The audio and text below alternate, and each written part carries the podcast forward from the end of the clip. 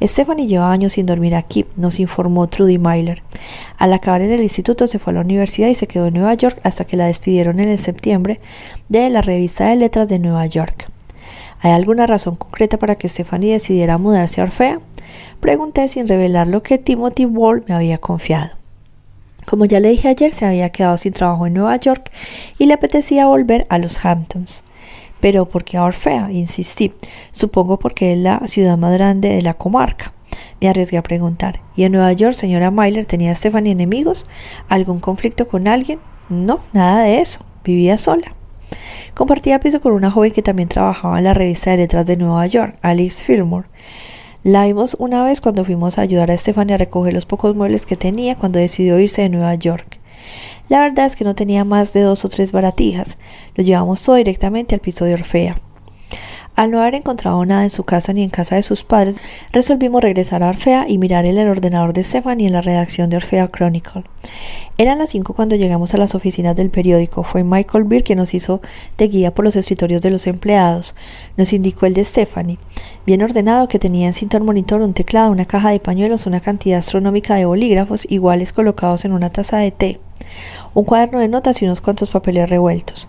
Los miré deprisa por encima sin encontrar en ellos nada interesante antes de preguntar. ¿Ha podido alguien entrar en su ordenador esos últimos días mientras no estaba ella? Al mismo tiempo pulsé la tecla que se suponía que encendía el ordenador. No, me contestó Michael. Los ordenadores están protegidos con una contraseña individual. Como no se encendía, volvió a apretar el botón de arranque mientras seguía haciéndole preguntas a Michael. ¿No hay posibilidad de que alguien haya mirado el ordenador de Stephanie sin que ella se enterase? Ninguna, nos aseguró Michael. La contraseña solo la sabe Stephanie, nadie más, ni siquiera el informático. Por cierto que no sé cómo va usted a mirarlo si no tiene la contraseña. Tenemos especialistas que ya se encargarán de ello, no se preocupe, pero de momento me gustaría que se encendiera. Me agaché para comprobar que la CPU estaba bien conectada, pero no había CPU, no había nada. Alcé la cabeza y pregunté, ¿dónde está el ordenador de Stephanie? Pues ahí debajo, ¿no? Me contestó Michael. No, no hay nada. Michael y Ana se agacharon en el acto para comprobar que solo estaban los cables colgando en el vacío. Y Michael exclamó desconcertado, ¿alguien ha robado el ordenador de Stephanie? A las seis y media, una oleada de vehículos de la policía de Orfea y de la policía estatal, juntos y revueltos, estaban aparcados a lo largo del edificio del Orfea Chronicle. En el interior, un oficial de la brigada científica nos confirmó que había habido en efecto un allanamiento. Michael, Ana y yo fuimos tras él, en procesión hasta un local auxiliar del sótano que hacía también las veces de trasero y de salida de emergencia.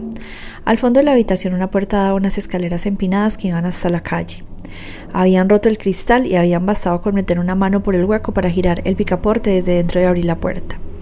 ¿Nunca vienen a esta habitación? pregunté a Michael.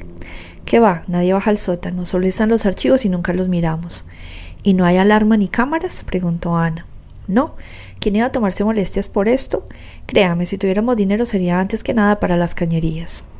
Hemos intentado encontrar rastros en los picaportes, explicó el policía de la brigada científica, pero hay un montón de huellas y de mugre de todo tipo, o sea que no se pueden, no se pueden aprovechar. Tampoco hemos encontrado nada en los alrededores del escritorio de Stephanie. En mi opinión, entró por esta puerta. Subió al primer piso, cargó con el ordenador y se marchó por el mismo camino. Volvimos a la sala de redacción. Michael, pregunté, ¿podía ser un miembro de la redacción quien haya hecho esto? No, por favor, se ofendió Michael. ¿Cómo puede suponer algo así? Tengo plena confianza en mis periodistas. Entonces, ¿cómo explica que alguien ajeno a la redacción haya podido saber cuál era el ordenador de Stephanie? No tengo ni idea, suspiró Michael.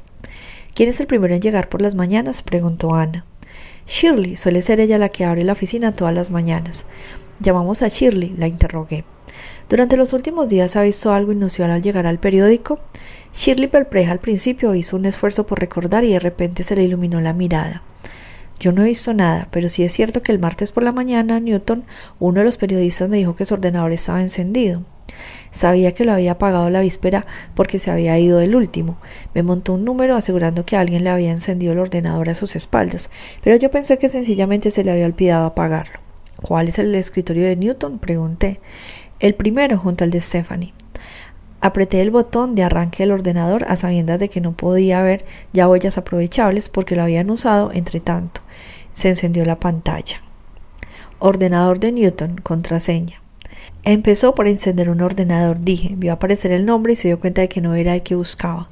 Entonces encendió el siguiente y apareció el nombre de Stephanie, no tuvo que seguir buscando.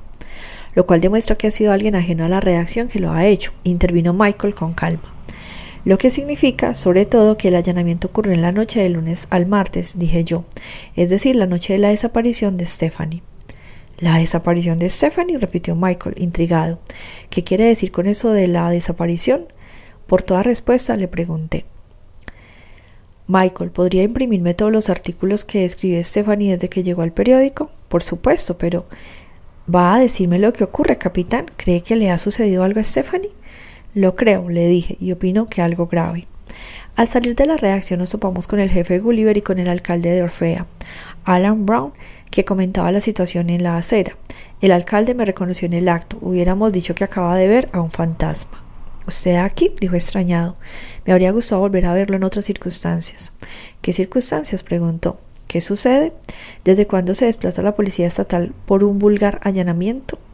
No tiene autoridad para intervenir aquí, añadió el jefe Gulliver. Ha habido una desaparición en esta ciudad, jefe Gulliver, y las desapariciones son de la competencia de la policía estatal.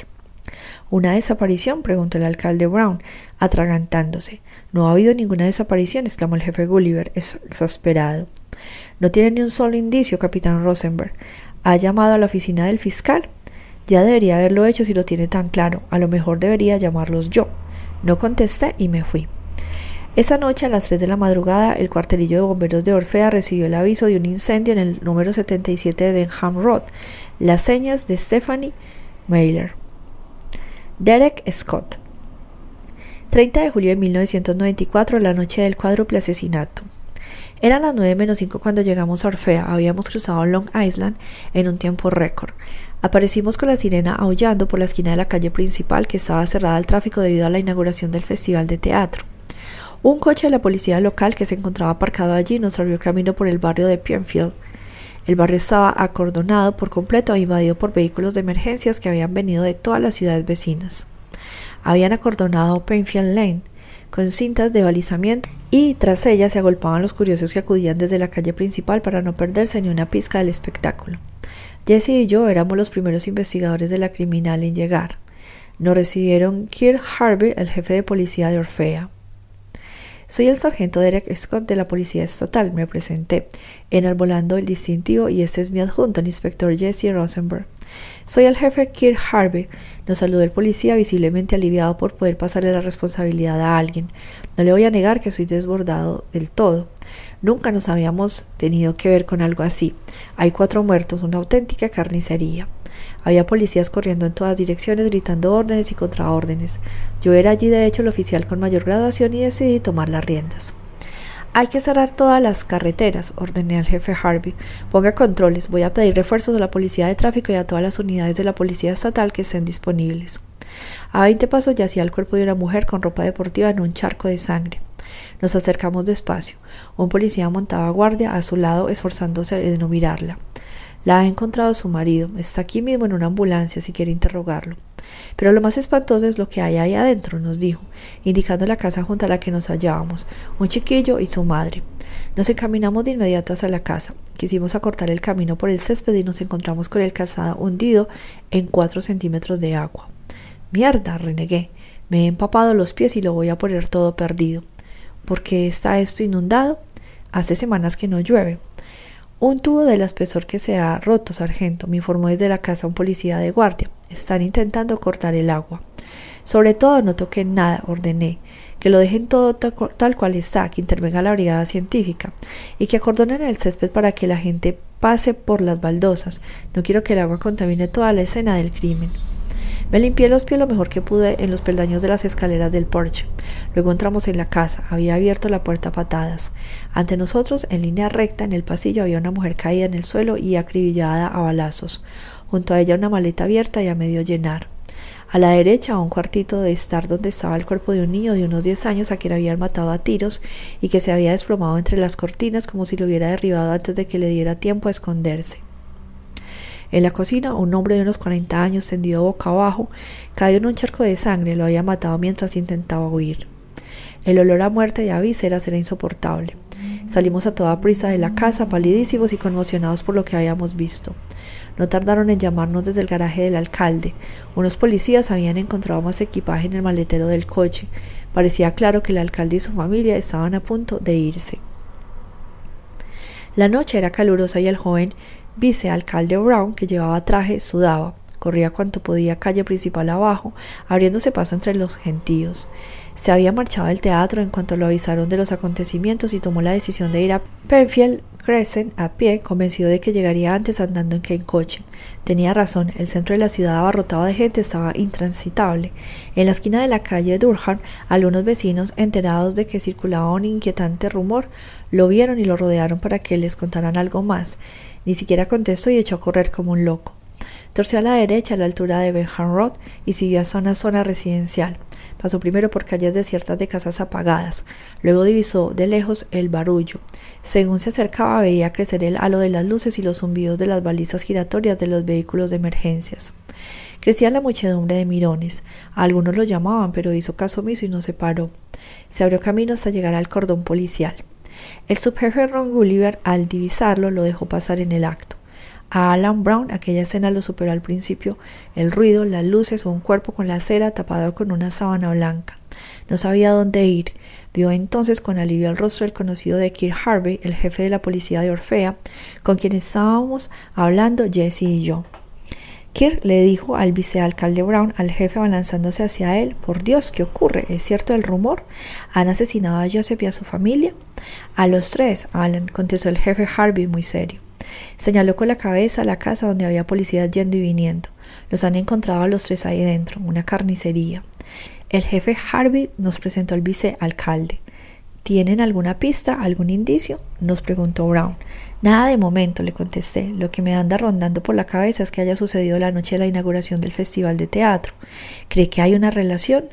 Es demasiado pronto para decirlo.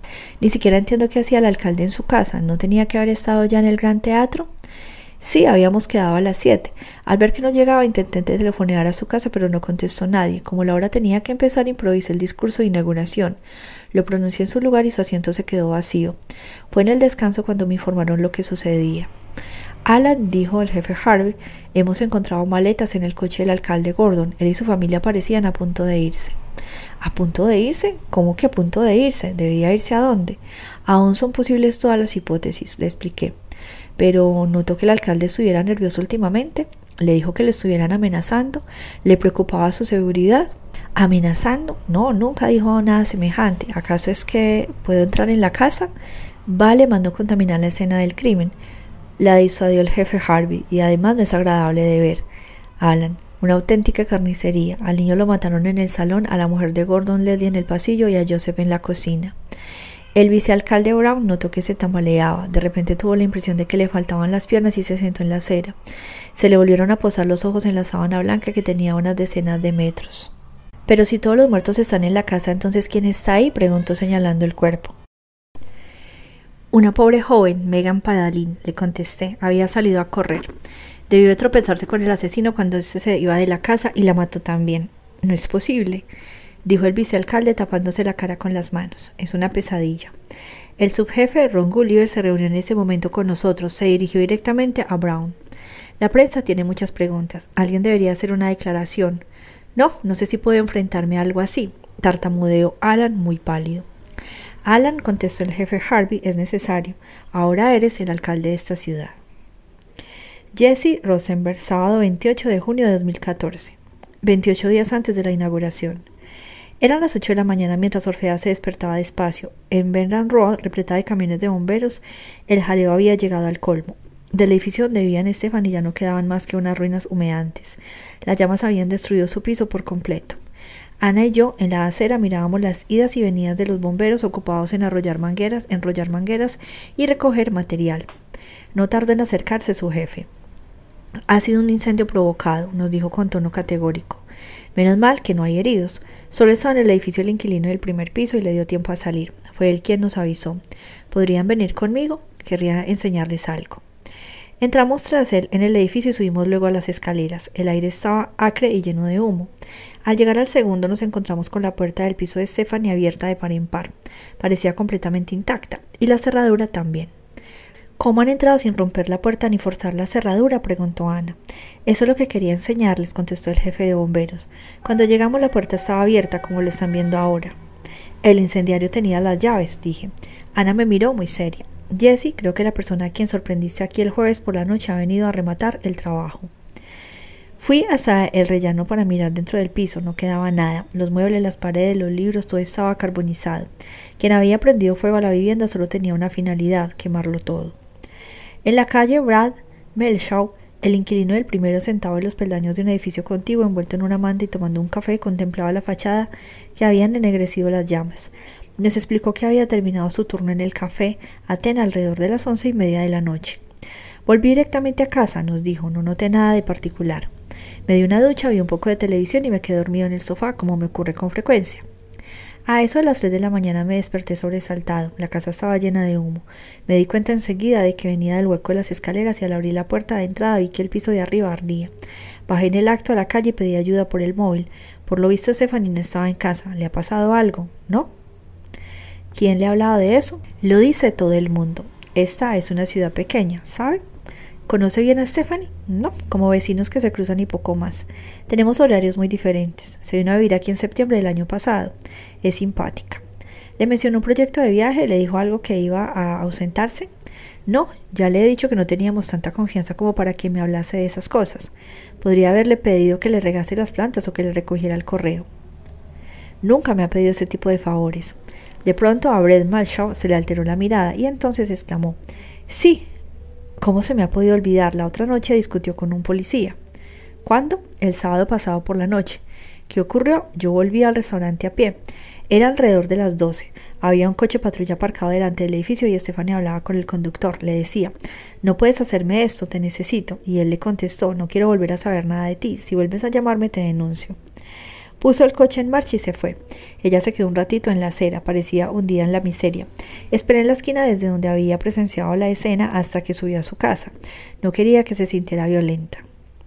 ¿De qué tipo de coche patrulla se trataba? preguntó Ana. ¿De la policía de Orfea o de otra ciudad? ¿Policía estatal? ¿Policía de tráfico? No lo sé, en ese momento no me lo le di importancia y estaba oscuro. Nos interrumpió el alcalde Brown que se me echó encima. Supongo que habrá leído el periódico de hoy, capitán Rosenberg. Me preguntó furioso desplegando ante mí un ejemplar de Orfea Chronicle. En primera plana había una foto de Stephanie bajo el siguiente titular. ¿Ha visto a esta joven? Stephanie Myler, periodista de Orfea Chronicle, lleva sin dar señales de vida desde el lunes. Extraños acontecimientos están ocurriendo en relación con esta desaparición. La policía estatal investiga. No estaba al corriente de este artículo, señor alcalde. Estuviera al corriente o no, capitán Rosenberg, es usted el causante de, de todo este jaleo, dijo Brown irritado. Me volví hacia el edificio que habían destruido las llamas. Afirma que no está sucediendo nada en Orfea. Nada de lo que no pueda encargarse la policía local, así que no venga a provocar más desorden. ¿Quiere? Las arcas municipales no están muy bollantes y todo el mundo cuenta con el verano y con el festival de teatro para reflotar la economía. Si los turistas se asustan, no vendrán. Permítame que insista, señor alcalde, creo que puede tratarse de un caso muy grave. No tiene ni un indicio, capitán Rosenberg. El jefe Gulliver me decía ayer que no hay ni rastro del coche de Stephanie desde el lunes. ¿Y si se hubiera ido sin más? He hecho unas cuantas llamadas referidas a usted y por lo visto se retira este lunes. Ana me miró con una cara muy rara. Jessie, me dijo, ¿dejas la policía? No voy a ninguna parte hasta que se aclare este asunto. Me di cuenta de lo lejos que llegaba la influencia del alcalde Brown cuando traté de irme con Ana a Benham Road, camino de la comisaría de Orfea. Recibí una llamada de mi superior, el mayor McKenna. Rosenberg me dijo, el alcalde de Orfea, me persigue por teléfono, asegura que está sembrando el pánico en su ciudad. Mayor, le expliqué, ha desaparecido una mujer y eso tal vez guarde relación con el cuádruple asesinato de 1994. El caso del cuádruple asesinato está cerrado, Rosenberg, y deberías saberlo porque lo resolviste tú. Ya lo sé, mayor, pero estoy empezando a preguntarme si no nos perdimos algo por entonces. ¿Qué historia es esa? La joven desaparecida es una periodista que había vuelto a abrir la investigación. Eso no indica que hay que indagar. Rosenberg me dijo McKenna, con tono de fastidio. Según el jefe de la policía local, no tienes el menor indicio. Me estás jorobando el sábado y vas a quedar como un idiota dos días antes de dejar la policía. ¿De verdad que eso es lo que quieres? Me quedé callado y McKenna añadió con voz más cordial. Mira, me marcho con mi familia al lago Champlain a pasar el fin de semana y voy a hacerlo teniendo un buen cuidado de que se me olvide el móvil en casa. Estaré ilocalizable hasta mañana por la noche y volveré a mi despacho el lunes por la mañana. Así que tienes hasta el lunes a primera hora para dar con algo sólido que me puedas presentar. En caso contrario, te vuelves como un buen chico a la oficina como si no hubiera pasado nada. Nos tomamos algo para celebrar tu despedida de la policía y no quiero volver a oír hablar nunca más de esta historia. ¿Está claro? Entendido, mayor. Gracias. Tenía el tiempo contado. En el despacho de Ana empezamos a pegar los diferentes indicios en una pizarra magnética. Según el testimonio de los periodistas, le dije a Ana, el robo del ordenador en la redacción debe de haber ocurrido en la noche del lunes al martes. En el piso entraron el jueves por la noche y para terminar el incendio de esta noche. ¿A dónde quieres ir a parar? me preguntó Ana, alargándome una taza de café hirviendo. Pues a que todo hace pensar que lo que esa persona buscaba no estaba en el ordenador de la redacción, con lo que se vio obligado a ir a registrar el piso de Stephanie. Sin éxito, está claro, ya que ha corrido el riesgo de volver la noche siguiente para prenderle fuego. ¿Por qué comportarse así si no es con la esperanza de destruir los documentos al no poder, no, no haber podido hallarlos? Así que lo que buscan a lo mejor anda todavía por ahí, exclamó Ana. Exactamente, asentí, pero ¿dónde? Me había llevado los extractos de las llamadas y de los movimientos bancarios de Stephanie que habían conseguido la víspera en el Centro Regional de la Policía Estatal y los dejé encima de la mesa. Empecemos por intentar descubrir quién llamó a Stephanie a la salida del Kodiak Grill. Dije, rebuscando los documentos hasta dar con la lista de las últimas llamadas hechas y recibidas. Stephanie había recibido una llamada a las 10 y 3 minutos, luego había hecho dos llamadas seguidas a la misma persona. A las 10 y 5 y a las 10 y 10, la primera llamada había durado un segundo apenas y la segunda 20. Ana se sentó delante de su ordenador. Le dicté el número de la llamada que había recibido Stephanie a las 10 y 3 minutos y ella lo introdujo en el sistema de búsqueda para identificar al correspondiente abonado. No puede ser, Jessie, exclamó Ana. ¿Qué? Pregunté lanzándome hacia la pantalla. El número corresponde a la cabina telefónica de Kodiak Grill. ¿Alguien llamó a Stephanie desde el Kodiak Grill nada más salir ella? Dije asombrado. Alguien la estaba observando, dijo Ana. Durante todo el rato que estuve esperando, alguien la observaba. Volví a coger la hoja y subrayé el último número que había marcado Stephanie. Se lo dicté a Ana, que lo introdujo en el sistema. Se quedó pasmada al ver el nombre que aparecía en el ordenador. No, tiene que ser un error, me dijo poniéndose pálida de repente. Me pidió que repitiera el número y tecleó frenéticamente volviendo a introducir la secuencia de cifras. Me acerqué a la pantalla y leí el nombre que aparecía. Sin O'Donnell. ¿Cuál es el problema, Ana? ¿Lo conoces? Lo conozco muy bien, respondió aterrada. Es uno de mis policías. Sin O'Donnell es un policía de Orfea. El jefe Gulliver, al ver el extracto de llamada, no pudo negarme que interrogase a Sin O'Donnell.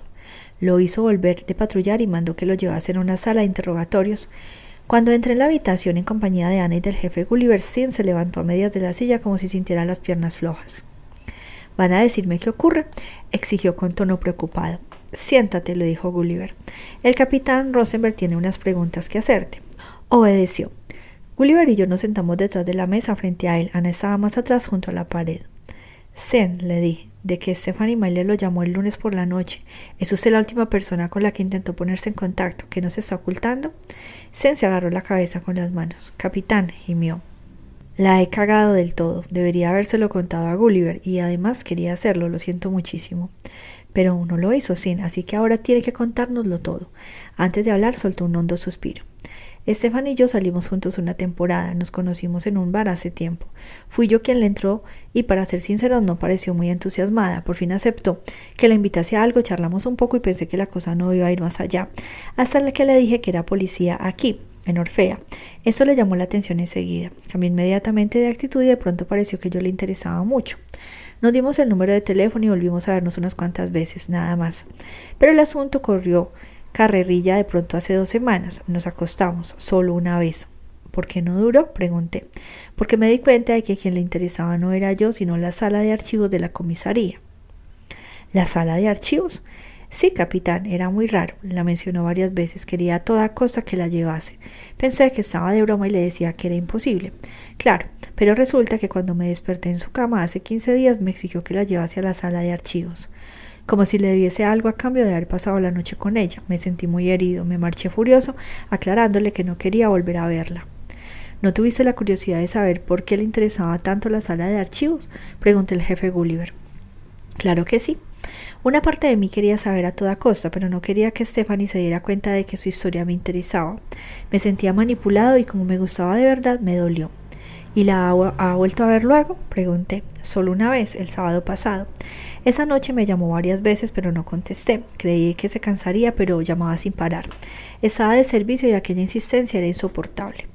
Por fin, al borde de un ataque de nervios, le dije que nos viéramos delante de su casa. Ni siquiera salí del coche, le dije que si me volvía a llamar la denunciaría por acoso. Me dijo que necesitaba ayuda, pero no la creí. ¿Qué dijo exactamente? Me dijo que necesitaba consultar un expediente relacionado con un crimen cometido aquí del que tenía información. Me dijo, existe una investigación que se cerró en falso. Hay un detalle, algo que nadie vio entonces y que sin embargo era muy evidente. Para convencerme me enseñó la mano y me preguntó qué veía. ¿Tu mano? Contesté, lo que tenías que ver eran los dedos. Con esa historia de la mano y los dedos pensé que me tomaba por tonto. Me fui y la dejé plantada en plena calle, jurándome que nunca más volvería a caer en sus redes. ¿Nunca más? pregunté. Nunca más, capitán Rosenberg. No he vuelto a hablar con ella desde entonces. Dejé que reinase un breve silencio antes de echar encima de la mesa el triunfo. No nos tome por idiotas, Zen. Sé que hablo con Estefania el lunes por la noche, la noche en que desapareció. No, capitán, le juro que no hablé con ella. Enarbolé el extracto de llamadas y se lo puse adelante. Deje de mentir, lo pone aquí. Hablaron veinte segundos. No, no hablamos, exclamó Zen. Es cierto que me llamó dos veces, pero no lo cogí. En la última llamada me dejó un mensaje en el contestador. Es cierto que hubo conexión, como lo indica el extracto, pero no hablamos. Zen no mentía. Al mirar su teléfono descubrimos un mensaje recibido el lunes a las 10 y 10 y que duraba 20 segundos. Vi a escuchar y la voz de Stephanie salió de repente del altavoz del teléfono. Sí, soy yo, tengo que hablar contigo como sea, es urgente, por favor. Pausa. Sí, tengo miedo, tengo miedo de verdad. La voz dejaba traslucir cierto pánico. No oí el mensaje en ese momento, pensaba que eran más lloriqueos. Al final lo oí el miércoles después de que sus padres fueran a la comisaría a comunicar su desaparición, explicó Sin, y no supe qué hacer. ¿Por qué no dijo nada? pregunté. Tuve miedo, capitán, y me sentí avergonzado. ¿Stephanie se sentía amenazada? No, en cualquier caso nunca lo mencionó. Era la primera vez que decía que tenía miedo. Crucé una mirada con Ana y con el jefe Gulliver y luego le exigía a Sin. Necesito saber dónde estaba y qué hacía el lunes por la noche, a eso de las 10, cuando Stephanie intentó hablar con usted. Estaba en un bar de Ashampton. Uno de mis amigos es el gerente. Estábamos todo un grupo. Pasábamos allí la velada. Les daré todos los nombres y puede comprobarlo. Varios testigos confirmaron la presencia de Cine en aquel bar desde las 7 de la tarde hasta la 1 de la madrugada la noche de la desaparición.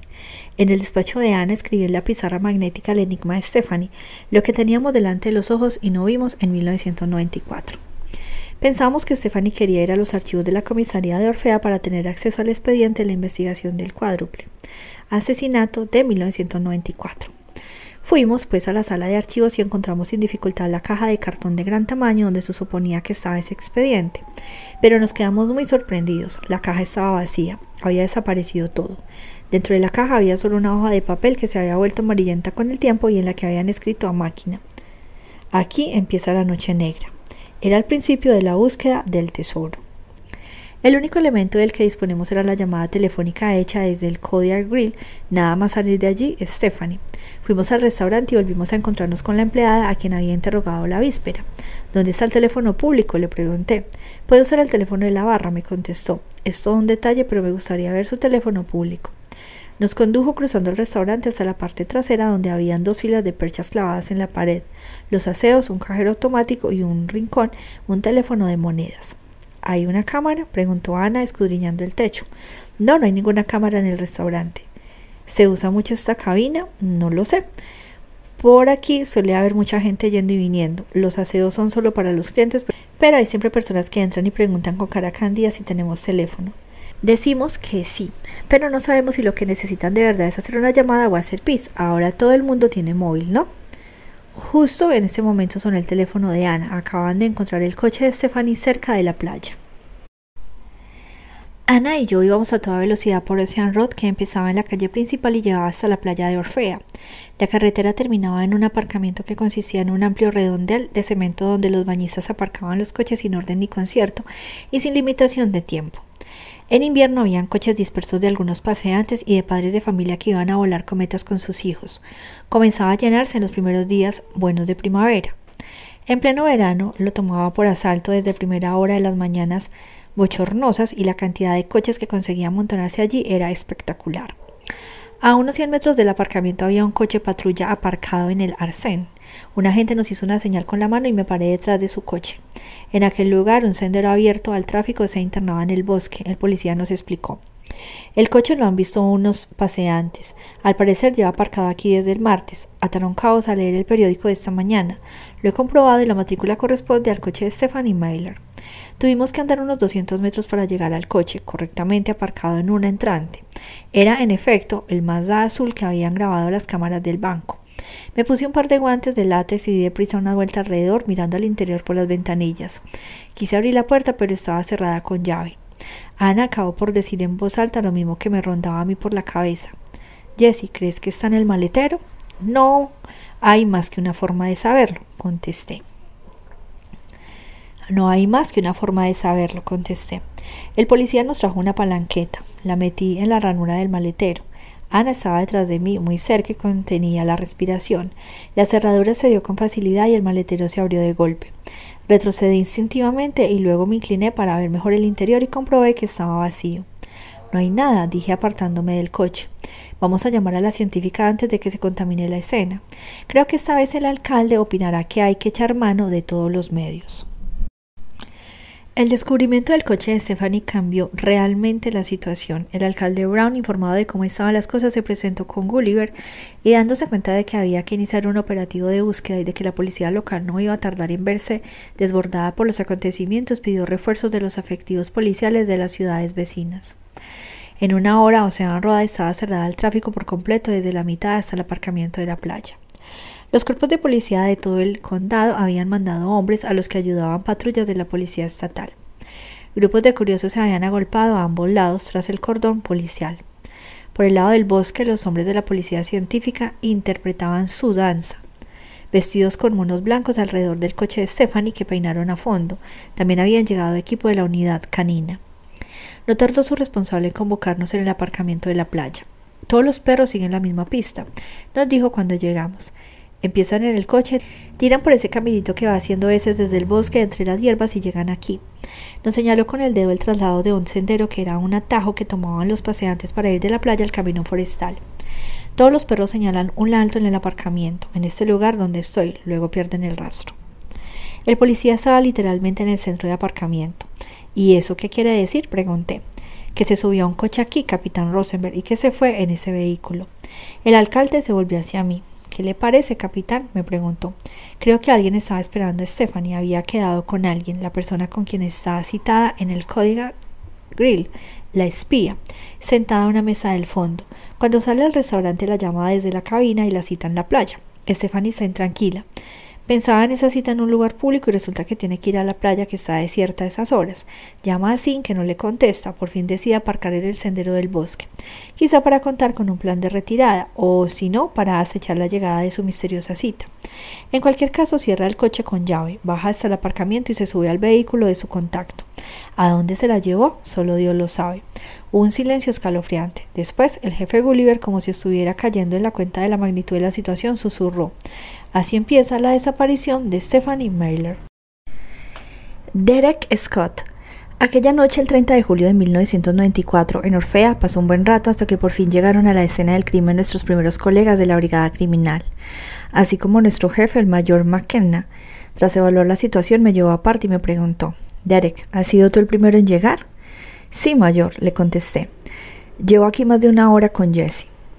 Como era el oficial de mayor rango, he tenido que tomar unas cuantas decisiones, sobre todo la de poner controles en las carreteras. Has hecho bien y me parece que la situación está bien gestionada. ¿Te sientes capaz de hacerte cargo de este caso? Sí, mayor, me sentiré muy honrado. Notaba que McKenna no las tenía todas consigo. Sería tu primer caso importante, dijo, y Jesse es aún inspector con poca experiencia. Rosenberg tiene un buen instinto policial, le aseguré. Confía en nosotros, mayor, no lo decepcionaremos. Tras pensárselo un momento, el mayor acabó por asentir. Me apetece daros esa oportunidad, Scott. Os tengo mucho aprecio a Jesse y a ti, pero no la caguéis, porque cuando vuestros compañeros se enteren de que os he dado un caso de esta importancia se les va a soltar la lengua. Pero bien pensado que hubieran llegado a tiempo. ¿Dónde se han metido todos? ¿De vacaciones? Serán cretinos. El mayor llamó a Jesse y luego dijo, hablando en general para que nuestros compañeros lo oyesen también. Scott y Rosenberg vais a llevar vosotros el caso. Jesse y yo estábamos completamente decididos a que el mayor no tuviera que lamentar su decisión. Pasamos la noche en Orfea reuniendo los primeros datos de la investigación. Eran casi las siete de la mañana cuando dejé a Jesse delante de su casa en Queens. Me ofreció que entrase a tomar un café y acepté. Estábamos exhaustos pero demasiado emocionados con aquel caso para dormir. En la cocina, mientras Jesse preparaba la cafetera, empecé a tomar notas. ¿Quién le tenía tanta inquina al alcalde como para matarlo con su mujer y con su hijo? Pregunté en voz alta mientras apuntaba esa frase en una hoja que Jesse pegó en la nevera. Hay que interrogar a sus allegados, sugirió él. ¿Qué hacían todos en casa la noche de la inauguración del Festival de Teatro? Deberían haber estado en el gran teatro. Y además esas maletas llenas de ropa que han encontrado en el coche. Creo que estaban a punto de irse. ¿Escapaban? ¿Pero por qué? Eso, Jessie, le dije, es lo que vamos a, descubrir. Pegué otra hoja en la que él escribió. ¿El alcalde tenía enemigos? Natasha, a quien seguramente habían despertado nuestras voces, apareció en la puerta de la cocina medio dormida aún. ¿Qué pasó anoche? preguntó, acurrucándose contra Jessie. Una carnicería, contesté. Asesinatos en el Festival de Teatro, leyó Natacha en la puerta de la nevera antes de abrirla. Suena como una buena obra de teatro policíaca. Podría hacerlo, asintió Jessie. Natacha sacó leche, huevos y harina y los dejó en la encimera para hacer tortitas. Se sirvió café. Entonces miró las notas y nos preguntó ¿Y cuáles son vuestras primeras hipótesis?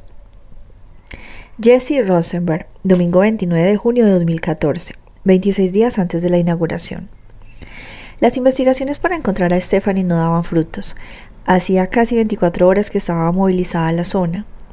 Equipos de policías y voluntarios peinaban el condado. Además estaba al pie del cañón equipos de la unidad canina, buceadores y también un helicóptero.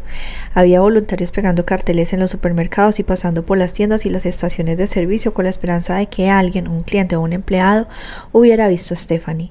Los señores Myler habían hecho unas declaraciones a la prensa y a los televisores a las televisiones locales enseñando una foto de su hija y pidiendo a quien lo hubiera visto que se pusiera inmediatamente en contacto con la policía. Todo el mundo quería participar en el esfuerzo. El Kodiak Grill invitaba a un refresco a todo el que hubiera tomado parte en la búsqueda. El Palace del Lago, uno de los hoteles más lujosos de la región que estaba en el condado de Orfea, había puesto uno de sus salones a disposición de la policía que lo usaba como punto de encuentro para los voluntarios deseosos de sumarse a las fuerzas vivas y desde donde se les encaminaba a continuación a una zona de búsqueda. Instalados en su despacho de la comisaría de Orfea, Ana y yo seguíamos adelante con la investigación. El viaje de Stephanie a Los Ángeles continuaba siendo un gran misterio. Había sido a su vuelta de California cuando había intimado de repente con el policía Sid Donnell, insistiendo para tener acceso a la sala de archivos de la policía. ¿Qué habría descubierto allí? Hablábamos con el hotel en donde se había alojado, pero no resultó de ninguna utilidad. En cambio, examinando sus idas y vueltas regulares a Nueva York, que se desprendía de los pagos de su tarjeta de los peajes, descubrimos que se había puesto varias multas por aparcar en zonas de horario regulado o prohibida, e incluso una vez se le había llevado al coche la grúa, siempre en la misma calle. Ana dio sin dificultad con una lista de los diversos establecimientos de esa calle, restaurantes, médicos, abogados, quiroprácticos, lavandería, pero sobre todo la redacción de la revista de letras de Nueva York. ¿Cómo es posible? me pregunté. La madre de Stephanie me aseguró que en septiembre habían despedido a su hija de la revista de letras de Nueva York, motivo por el cual se vino Orfea, porque iba a seguir yendo, no tiene ni pies ni cabeza. En cualquier caso, me dijo Ana, las fechas de paso por los peajes coinciden con las multas, y por lo que veo aquí, los sitios en que multaron parecen hallarse en las inmediaciones de la entrada del edificio donde está el local de la revista. Vamos a llamar al redactor jefe para pedirle explicaciones, propuso descolgando el teléfono. No le dio tiempo a marcar porque en ese mismo momento llamaron a la puerta de su despacho. Era el responsable de la brigada científica de la Policía Estatal. Les traigo el resultado de lo que hemos encontrado en el piso y en el coche de Stephanie Myler, nos dijo sacudiendo un sobre muy abultado y creo que les va a interesar. Se sentó en el filo de la mesa de reuniones. Empecemos por el piso, dijo. Les confirmo que se trata de un incendio provocado. Echaron productos acelerantes. Y por si les quedase alguna duda, no fue desde luego Stephanie Myler quien le prendió fuego. ¿Por qué dice eso? pregunté. El policía enardoló una bolsa de plástico donde había fajos de billetes. Hemos encontrado diez mil dólares en efectivo en el piso escondidos en el depósito de una cafetera italiana de hierro. Están intactos. Ana, dijo entonces, efectivamente, Yo, si fuera Stephanie y hubiera escondido en mi casa diez mil dólares en metálico, me tomaría la molestia de cogerlos antes de incendiar el piso. ¿Y en el coche? Le pregunté al policía. ¿Qué han encontrado?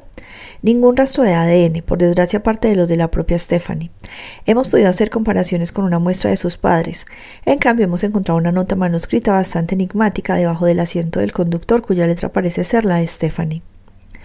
El policía volvió a meter la mano en el sobre y sacó una tercera bolsa de plástico donde había una hoja arrancada de un cuaderno escolar en la que ponía La Noche Negra, Festival de Teatro de Orfea, hablarle de esto a Michael Byrne. La noche negra, exclamó Ana, igual que el letrero dejado en el lugar de los documentos policiales sobre el cuádruple asesinato de 1994. Hay que ir a hablar con Michael Byrne. Dije, es posible que sepa más de lo que ha querido decirnos. Encontramos a Michael Beer en su despacho de la redacción de Orfea Chronicle. Nos había preparado una carpeta con las copias de todos los artículos que había escrito Stephanie para el periódico.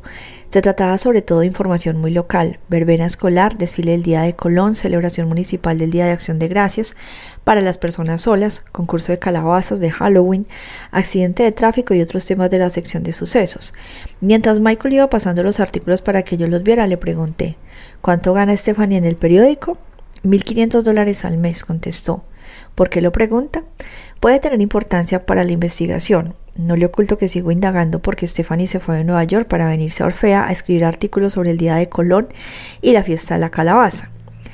Desde mi punto de vista no tiene sentido, no se lo tomé a mal, Michael, pero no me encaja con el retrato de persona ambiciosa que me han hecho sus padres y sus amigos. Entiendo perfectamente su pregunta, capitán Rosenberg. Yo también me la he hecho, por cierto. Stephanie me dijo que le habían asqueado su despido de la revista de letras de Nueva York. Quería un cambio. Es una idealista, ¿sabe? Quiere cambiar las cosas. El reto de trabajar para un periódico local no le asusta, sino todo lo contrario. Creo que hay algo más, dije antes de enseñarle a Michael el trozo de papel encontrado en el coche de Stephanie. ¿Eso qué es? preguntó Michael. Una nota de puño y letra de Stephanie. Menciona el Festival de Teatro de Orfea y añade que quiere hablar de ello con usted. ¿Qué sabe y no nos está diciendo, Michael? Michael suspiró. Le prometí que no diría nada, le di mi palabra. Michael, le dije, creo que no se hace cargo de la gravedad de la situación. Es usted quien no se hace cargo, replicó. A lo mejor existe alguna buena razón para que Stephanie haya decidido desaparecer una temporada y usted le está estropeando todo al alarmar a la gente. Una buena razón, dije atragantándome. A lo mejor sabía que estaba en peligro y ha decidido esconderse. Al volver aquí se arriesga usted a dejarla en evidencia. Su investigación es más importante de lo que pueda imaginar. Quienes la están buscando en estos momentos quizás sean los mismos de los que se esconde. Un policía quiere decir. Es posible, fue muy misteriosa, y eso que insistía en que me dijera más, pero nunca quiso decirme de qué iba el tema. Encaja muy bien con la Stephanie con la que hablé el otro día. Suspiré. Pero, ¿qué tiene que ver con el festival de teatro? Aunque no había nadie en la redacción y la puerta del despacho estaba cerrada, Michael bajó aún más la voz como si temiera que pudieran oírlo. Stephanie pensaba que en el festival se tramaba algo, necesitaba interrogar a los voluntarios sin que nadie sospechara nada. Le sugerí que escribiera una serie de artículos para el periódico, era la tapadera perfecta. ¿Entrevistas de pega? No exactamente de pega porque luego las publicamos. Ya le he hablado de los problemas económicos del periódico. Stephanie me había asegurado que la publicación de los resultados de la investigación permitiría reflorar la empresa. Cuando se publique la gente te quitará de las manos el Orfea Chronicle, me dijo un día. De vuelta en la comisaría pudimos hablar por fin con el antiguo jefe de Stephanie, redactor jefe de la revista de letras de Nueva York. Se llamaba Stephen Bergord y vivía en Brooklyn. Fue Ana quien lo llamó, puso el altavoz del teléfono para que pudiera oír la conversación. Pobre Stephanie, se lamentó Stephen Bergord cuando Ana lo hubo informado de la situación. Espero que no le haya pasado nada grave. Es una mujer muy inteligente, una periodista literaria excelente y una buena escritora y muy agradable. Siempre amable con todo el mundo, no es de esas que se ganan antipatías o problemas. Si mi información es correcta, la despidió el otoño pasado. Exactamente, fue muy doloroso una muchacha tan brillante, pero hubo que reducir el presupuesto de la revista durante el verano. Las suscripciones están en caída libre, tenía que ahorrar a cada costa y prescindir de alguien. ¿Cómo se tomó el despido? Ya se imaginará que no estaba muy contenta, pero quedamos en buenas relaciones. Le escribí incluso en el mes de diciembre para saber de su vida. Me dijo entonces que trabajaba en el Orfea Chronicle y que estaba muy a gusto. Me alegré por ella, aunque me quedé un poco sorprendido. ¿Sorprendido? Bergdorf especificó. Una muchacha como Stephanie Mailer tiene una categoría al nivel del New York Times. ¿Qué pinta en un periódico de segunda fila? Señor Bergdorf, ¿volvió Stephanie por la redacción de su revista después del despido? No, al menos que yo sepa. ¿Por qué? Porque hemos averiguado que aparcó su coche cerca de su edificio muchas veces en estos últimos meses. En su despacho de la redacción de la revista de letras de Nueva York, desierta por ser domingo, Esteban Berford se quedó muy alterado después de colgar el teléfono. ¿Qué pasa, Steve? le preguntó Alice, de 25 años, sentada en el sofá del despacho mientras se pintaba las uñas de rojo. Era la policía. Stephanie Myler ha desaparecido. ¿Stephanie? Era una maldita estúpida. ¿Cómo que era? dijo intranquilo Steven. ¿Estás enterada de algo? Claro que no, dijo que era porque no he vuelto a verla desde que se marchó y seguramente seguirá siendo estúpida, tiene razón. Bergdorf se levantó de la silla del escritorio y fue junto a la ventana pensativo. Steve, cariñito, lo regañó Alice, no irás a empezar a comerte el coco. Si no me hubieras obligado a ponerla de patitas en la calle. No empecemos, Steve, si lo que tenías que hacer. ¿No has vuelto a hablar con ella desde que se marchó? A lo mejor por teléfono, ¿y eso qué cambia? Por todos los santos, Alice, acabas de decirme que no la habías visto. No la vi, pero hablé con ella por teléfono, una vez nada más, hace dos semanas. No me digas que la llamaste para reírte de ella. Sabe la verdad de su despido, ¿no? ¿Cómo puedes estar tan segura? Porque fue ella quien me llamó para pedirme un consejo. Parecía preocupada. Me dijo, necesito los favores de un hombre. Le contesté, los hombres no son nada complicados, les chupas la polla, les prometes tu coño y a cambio te dan una lealtad inquebrantable. ¿Quién era él? A lo mejor deberíamos avisar a la policía. Nada de policía, ahora sé bueno y cállate. Pero no me pongas de mal humor, Steve, ya sabes lo que pasa cuando me irrito. ¿Tienes una camisa de repuesto? La que llevas está arrugada, ponte guapo, tengo ganas de salir esta noche. No puedo salir esta noche. He dicho que tenía ganas de salir. Berdor, con la cabeza agacha, salió al despacho para ir a buscar un café. Llamó a su mujer, le dijo que le había surgido algo urgente en el cierre de la revista y que no iba a ir a cenar. Después de colgar, hundió la cara en las manos. ¿Cómo había llegado aquello?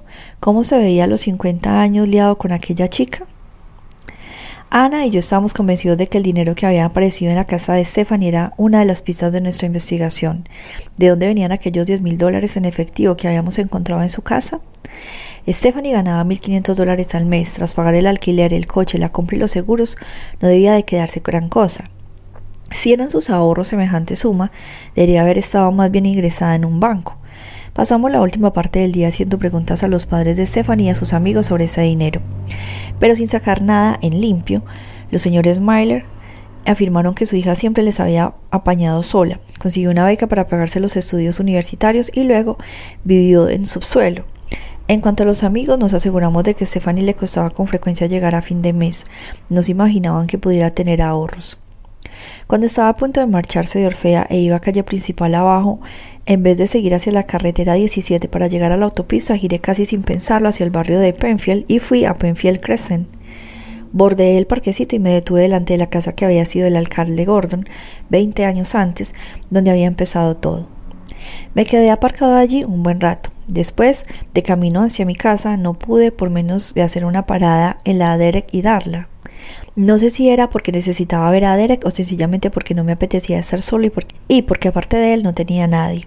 Eran las ocho cuando llegué delante de su casa. Me quedé un rato en la puerta sin atreverme a llamar. Desde fuera podía oír las conversaciones alegres y las voces en la cocina donde estaban cenando. Todos los domingos Derek y su familia tomaban pizza.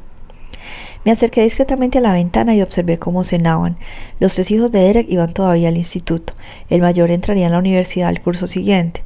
De pronto uno de ellos se fijó en mi presencia. Todos se volvieron hacia la ventana y se quedaron mirándome. Derek salió de la casa terminando de masticar su trozo de pizza y con la servilleta de papel aún en la mano. Jesse dijo extrañado, ¿qué haces aquí fuera? Ven a cenar con nosotros. No, gracias, no tengo mucha hambre. Oye, están pasando cosas muy raras en Orfea. Jesse, suspiró Derek. No me digas que te has tirado el fin de semana allí. Le resumí rápidamente los últimos acontecimientos. Ya no hay duda posible, afirmé. Stephanie había descubierto nuevos indicios del cuádruple asesinato del 94. Solo son suposiciones, Jesse. Pero vamos a ver, exclamé, esta nota acerca de la noche negra que han encontrado en el coche de Stephanie y esas mismas palabras en el lugar del expediente policial del cuádruple asesinato que ha desaparecido y la relación que establece con el Festival de Teatro cuya primera edición fue en 1994, si lo recuerdas, ¿no son datos tangibles? Ves las relaciones que quieres ver, Jesse. ¿Te das cuenta de que eso supone reabrir la investigación de 1994? Lo cual significa que nos colamos. Y si nos hubiéramos colado, Estefan dijo que se nos había pasado el detalle esencial, aunque lo teníamos delante de los ojos. ¿Pero qué hicimos mal entonces? dijo Derek irritado. Dime qué hicimos mal, Jesse. Recuerdas perfectamente con qué diligencia trabajamos. Nuestra investigación era a prueba de bomba. Creo que eso de irte a la policía te ha llevado a remover malos recuerdos. No podemos dar marcha atrás, nunca podremos deshacer lo que hicimos. Así que ¿por qué nos haces esto? ¿Por qué quieres reabrir este caso? Porque hay que hacerlo. No, de eso nada, Jesse. Mañana es tu último día de policía. ¿Qué cojones quieres ir a hacer en un marrón que ya no va contigo? He decidido no marcharme aún. No puedo irme de la policía así, no puedo vivir con esto en la conciencia. Bueno, pues yo sí. Hizo además de volver a meterse en casa como para intentar terminar con aquella conversación que no quería tener. Ayúdame, Derek, exclamé entonces. Si no le llevo mañana al mayor una prueba concluyente de la relación entre Stephanie Myler y la investigación del 94, me obligará a cerrarla definitivamente. Se volvió. ¿Por qué haces esto, Jesse? me preguntó. ¿Por qué quieres revolver en toda esta mierda? Forma equipo conmigo, Derek. Hace 20 años que no he puesto los pies allí, Jesse, así que ¿por qué quieres meterme a la fuerza en esto? Porque eres el mejor policía que conozco, Derek. Siempre has sido mucho mejor policía que yo. El capitán de nuestra unidad debería ser tú, no yo. No vengas aquí a juzgarme ni a darme lecciones de ética sobre cómo tendría que haber llevado mi carrera, Jessie. Sabes muy bien por qué he pasado los últimos 20 años detrás de una mesa rellenando papelotes. Creo que ahora tenemos la ocasión de arreglarlo todo, Derek. No hay nada que pueda arreglarse, Jessie. Si quieres entrar a tomar un trozo de pizza, bienvenido seas. Pero el tema del caso está cerrado. Empujó la puerta de la casa. Te envidio, Derek, le dije entonces. Se volvió. ¿Me envidias? ¿Pero qué podrías envidiarme? Que quieras y que te quieran. Cabeceó contrariado. Jesse, hace 20 años que se fue Natasha. Tendrías que haber rehecho tu vida hace mucho. A veces me da la impresión de que es como si estuvieras esperando a que volviera. Todos los días, Derek, todos los días me digo que va a aparecer de nuevo. Cada vez que entro por la puerta de mi casa tengo la esperanza de encontrarla allí. Suspiró. No sé qué decirte, lo siento mucho. Deberías consultar con alguien, tienes que seguir adelante con la vida, Jessie. Se metió en casa y yo volví al coche. Cuando estaba a punto de arrancar, vi que Darla salía y se me acercaba con paso nervioso. Parecía enfadada y yo sabía por qué. Bajé el cristal de la ventanilla y ella exclamó No le hagas esto, Jessie, no vengas a despertar a los fantasmas del pasado. Escucha, Darla. No, Jessie, escúchame tú. Derek no se merece que le hagas esto. Déjalo en paz de una puñetera vez con ese caso. No le hagas esto. Aquí no eres bien recibido si vienes a orgar en el pasado. ¿Tengo que recordarte lo que pasó hace 20 años? No, Darla, no hace falta. No hace falta que me lo recuerde nadie. Lo recuerdo a diario. Todos los puñeteros días, Darla. ¿Me oyes? Todas las puñeteras mañanas en cuanto me levanto y todas las noches al dormirme. Me echó una mirada triste y me di cuenta de que se arrepentía de haber sacado el tema a relucir. Lo siento, Jessie, ven a cenar. Queda pizza y he hecho tiramisú. No, gracias, me voy a casa. Puse el coche en marcha. Ya en casa me serví una copa y saqué un clasificador que llevaba mucho sin tocar. Dentro había artículos desordenados fechados en 1994. Estuve mucho rato leyéndoles y me detuve en uno de ellos. La policía homenajea a un héroe. Ayer, en una ceremonia celebrada en el Centro Regional de la Policía Estatal, el sargento Derek Scott recibió una condecoración por su valor al salvarle la vida a su compañero, el inspector Jesse Rosenberg, durante la detención de un peligroso asesino culpable de haber matado a cuatro personas de los Hamptons este verano. El timbre de la puerta de la calle me sacó de mis reflexiones. Miré la hora. ¿Quién podía venir tan tarde? Cogí el arma que había dejado encima de la mesa delante de mí y me acerqué sin hacer ruido a la puerta desconfiando. Eché una ojeada a la mirilla. Era Derek. Le abrí y me quedé mirándolo en silencio. Se fijó en el arma. ¿Crees de verdad que es algo serio, eh? me dijo. Asentí. Enséñame lo que tienes, Jesse, añadió. Saqué todas las piezas de que disponía y las extendí encima de la mesa del comedor. Derek estuvo con las fotos de las cámaras de vigilancia, la nota, el dinero en efectivo y los extractos de la tarjeta de crédito. Está claro que Stephanie gastaba más de lo que ganaba, le expliqué a Derek.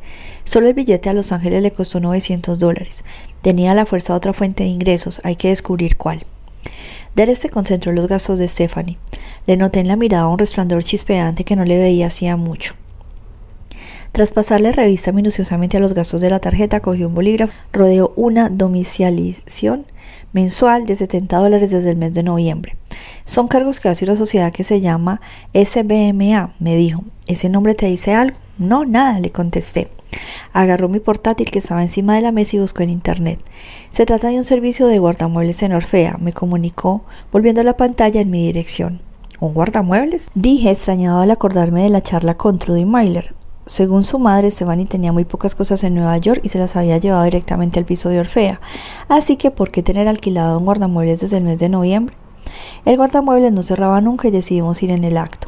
El vigilante cuando le enseñé mi placa miró el registro y nos indicó el número de local que tenía alquilado Stephanie. Cruzamos un laberinto de puertas y de persianas bajadas y llegamos ante un cierre metálico con candado. Ya había llevado un cortafrío y reventé sin dificultad el mecanismo. Levanté el cierre mientras Derek iluminaba el local con una linterna. Lo que nos encontramos nos dejó pasmados. Derek Scott. Principios de agosto de 1994 había transcurrido una semana desde el cuádruple asesinato. Jesse y yo dedicábamos a la investigación todos nuestros recursos, trabajando en ella día y noche sin preocuparnos ni de dormir, ni de los días libres, ni de las horas extraordinarias. Teníamos el centro de operaciones en casa de Jessie y Natasha, mucho más acogedora que el frío despacho del centro de la policía estatal. Estábamos instalados en el salón donde habíamos colocado dos catres e íbamos y veníamos a nuestro aire. Natasha nos llevaba en palmitas. A veces se levantaba en plena noche para prepararnos algo de comer. Decía que era una buena forma de probar los platos que iba a tener en la carta de su restaurante. Jessie, decía yo con la boca llena y chupándome los dedos con lo que nos había hecho Natasha, ni se te ocurra no casarte con esta mujer, es absolutamente fantástica. Está previsto, me contestó una noche Jessie. ¿Para cuándo? exclamé alegre, sonrió. Pronto, ¿quieres ver la sortija? Ya lo creo. Desapareció un momento y volví con un estuche que contenía un diamante espléndido. Dios mío, Jessie es magnífica. Era de mi abuela, me explicó antes de guardársela de forma precipitada en el bolsillo porque llegaba Natasha. Los análisis balísticos eran concluyentes, habían usado una sola arma, una pistola Beretta. Solo había una persona implicada en los asesinatos. Los expertos consideraban que seguramente se trataba de un hombre, no solo por la violencia del crimen, sino porque la puerta de la casa la había reventado de un patadón. Por lo demás, ni siquiera estaba cerrada con llave.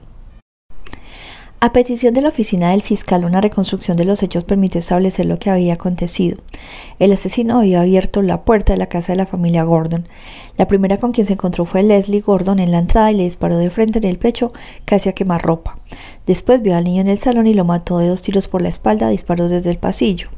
El asesino había ido luego a la cocina sin duda porque oyó ruido.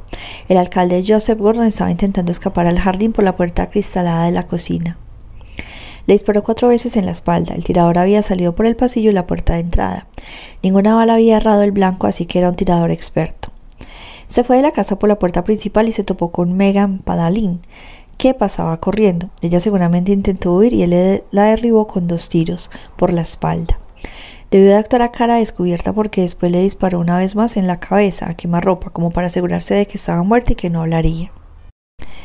Dificultad añadida. Había dos testigos indirectos pero que no se encontraban en condiciones de contribuir de forma provechosa a la investigación. En el momento de los hechos en Penfield Crescent no quedaba casi ningún vecino.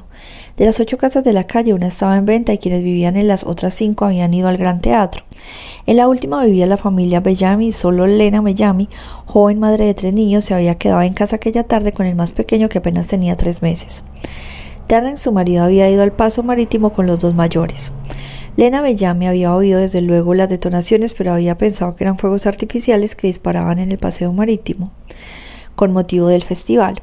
Le había llamado la atención, sin embargo, inmediatamente antes de las deflagraciones, una camioneta negra que llevaba en el cristal trasero una pegatina grande, pero no la podía describir. Recordaba que había un dibujo, pero no se había fijado lo suficiente para recordar qué representaba. El segundo testigo era un hombre que vivía solo, Albert Plant, que residía en una casa de una sola planta en una calle paralela. Condenado a desplazarse en silla de ruedas desde que había tenido un accidente, esa tarde no había salido de casa. Había oído los disparos cuando estaba cenando. Una serie de detonaciones le llamaron la atención, tanto como para salir al porche a escuchar lo que sucedía en el barrio.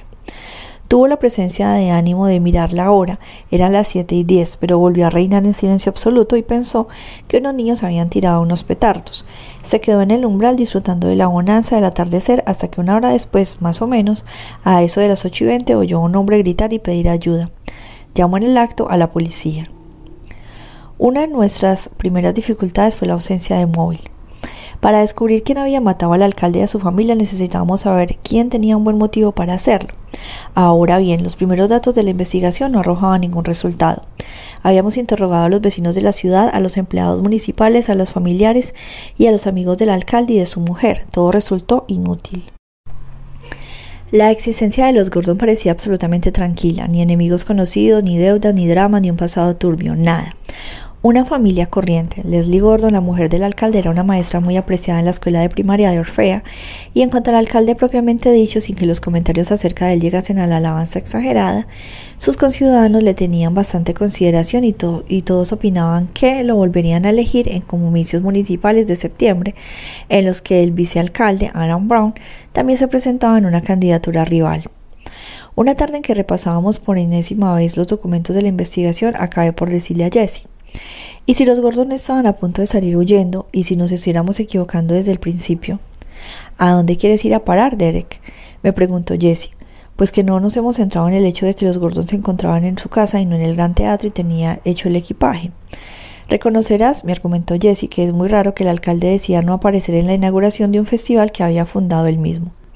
A lo mejor sencillamente es que le había, se le había hecho tarde, dije, y que estaba a punto de salir para allá. La ceremonia oficial no empezaba hasta las siete y media, aún le quedaba tiempo para ir al gran teatro, no había ni diez minutos en coche. En cuanto a las maletas, a lo mejor los Gordon tenían previsto irse de veraneo. La mujer y el niño estaban de vacaciones todo el verano. Sería de lo más lógico. Tienen pensado irse al día siguiente temprano y quieren dejar hechas las maletas antes de ir al gran teatro porque saben que van a volver a las tantas.